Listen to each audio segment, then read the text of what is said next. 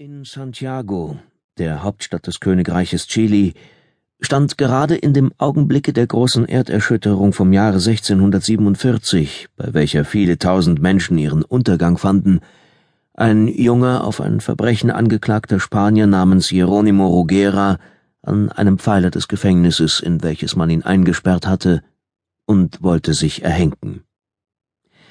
Don Enrico Asteron, einer der reichsten Edelleute der Stadt, hatte ihn ungefähr ein Jahr zuvor aus seinem Hause, wo er als Lehrer angestellt war, entfernt, weil er sich mit Donna Josefe, seiner einzigen Tochter, in einem zärtlichen Einverständnis befunden hatte. Eine geheime Bestellung, die dem alten Don, nachdem er die Tochter nachdrücklich gewarnt hatte, durch die hämische Aufmerksamkeit seines stolzen Sohnes verraten worden war, entrüstete ihn dergestalt, dass er sie in dem Karmeliterkloster unserer lieben Frauen vom Berge daselbst unterbrachte. Durch einen glücklichen Zufall hatte Jeronimo hier die Verbindung von neuem anzuknüpfen gewusst und in einer verschwiegenen Nacht den Klostergarten zum Schauplatze seines vollen Glückes gemacht. Es war am Fronleichnamsfeste, und die feierliche Prozession der Nonnen, welchen die Novizen folgten, nahm eben ihren Anfang, als die unglückliche Josephe bei dem Anklange der Glocken in Mutterwehen auf den Stufen der Kathedrale niedersank. Dieser Vorfall machte außerordentliches Aufsehen. Man brachte die junge Sünderin ohne Rücksicht auf ihren Zustand sogleich in ein Gefängnis, und kaum war sie aus den Wochen erstanden, als ihr schon auf Befehl des Erzbischofs der geschärfteste Prozess gemacht ward. Man sprach in der Stadt mit einer so großen Erbitterung von diesem Skandal, und die Zungen fielen so scharf über das ganze Kloster her, in welchem er sich zugetragen hatte, dass weder die Fürbitte der Familie Asteron noch auch der Wunsch der Äbtissin selbst, welche das junge Mädchen wegen ihres sonst untadelhaften Betragens liebgewonnen hatte, die Strenge, mit welcher das klösterliche Gesetz sie bedrohte, mildern konnte. Alles, was geschehen konnte, war, dass der Feuertod, zu dem sie verurteilt wurde, zur großen Entrüstung der Matronen und Jungfrauen von Santiago durch einen Machtspruch des Vizekönigs in eine Enthauptung verwandelt ward. Man vermietete in den Straßen, durch welche der Hinrichtungszug gehen sollte, die Fenster, man trug die Dächer der Häuser ab, und die frommen Töchter der Stadt luden ihre Freundinnen ein, um dem Schauspiele, das der göttlichen Rache gegeben wurde, an ihrer schwesterlichen Seite beizuwohnen. Jeronimo, der inzwischen auch in ein Gefängnis gesetzt worden war, wollte die Besinnung verlieren, als er diese ungeheure Wendung der Dinge erfuhr. Vergebens sann er auf Rettung.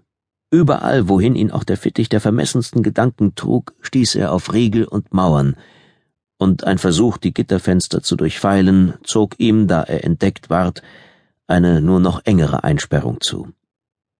Er warf sich vor dem Bildnisse der heiligen Mutter Gottes nieder und betete mit unendlicher Inbrunst zu ihr als der einzigen, von der ihm jetzt noch Rettung kommen könnte. Doch der gefürchtete Tag erschien, und mit ihm in seiner Brust die Überzeugung von der völligen Hoffnungslosigkeit seiner Lage. Die Glocken, welche Josephen zum Richtplatz begleiteten, ertönten, und Verzweiflung bemächtigte sich seiner Seele. Das Leben schien ihm verhasst, und er beschloss sich, durch einen Strick, den ihm der Zufall gelassen hatte, den Tod zu geben. Eben stand er, wie schon gesagt, an einem Wandpfeiler und befestigte den Strick, der in dieser jammervollen Welt entreißen sollte, an einer Eisenklammer, die an dem Gesimse derselben eingefugt war, als plötzlich der größte Teil der Stadt mit einem Gekrache, als ob das Firmament einstürzte, versank und alles, was Leben atmete, unter seinen Trümmern begrub. Jeronimo Rugera war starr vor Entsetzen, und gleich als ob sein ganzes Bewusstsein zerschmettert worden wäre, hielt er sich jetzt an dem Pfeiler, an welchem er hatte sterben wollen, um nicht umzufallen. Der Boden wankte unter seinen Füßen, alle Wände des Gefängnisses rissen, der ganze Bau neigte sich nach der Straße zu einzustürzen, und nur der seinem langsamen Fall begegnende Fall des gegenüberstehenden Gebäudes verhinderte, durch eine zufällige Wölbung, die gänzliche Zubodenstreckung desselben.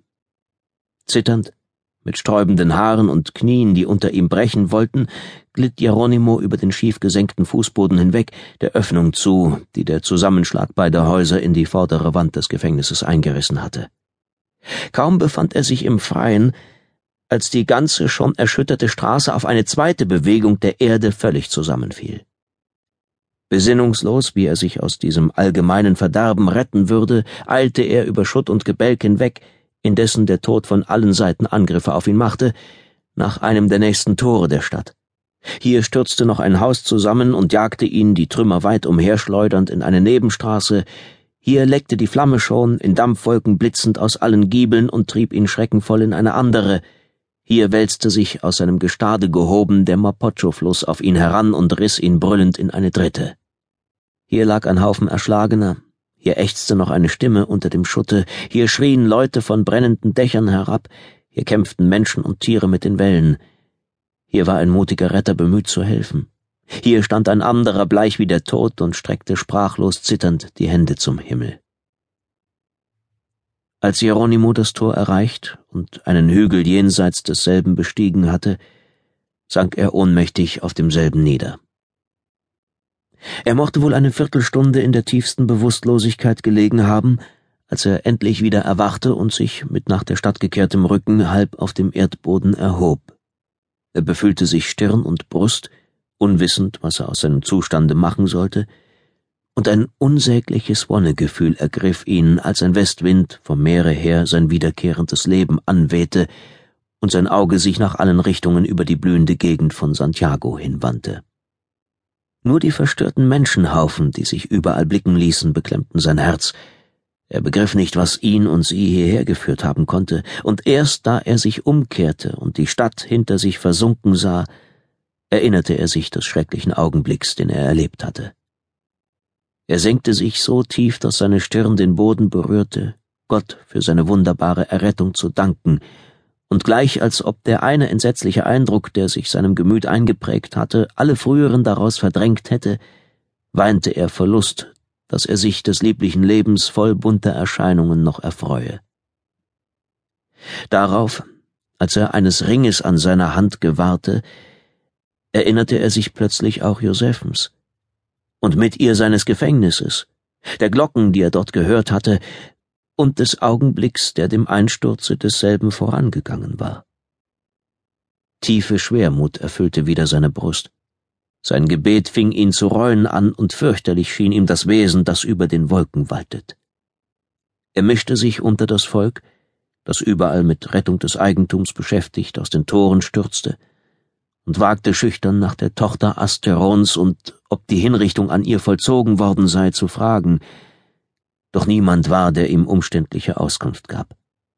Eine Frau, die auf einem fast zur Erde gedrückten Nacken eine ungeheure Last von Gerätschaften und zwei Kinder an der Brust hängen trug, sagte im Vorbeigehen, als ob sie es selbst angesehen hätte, dass sie enthauptet worden sei.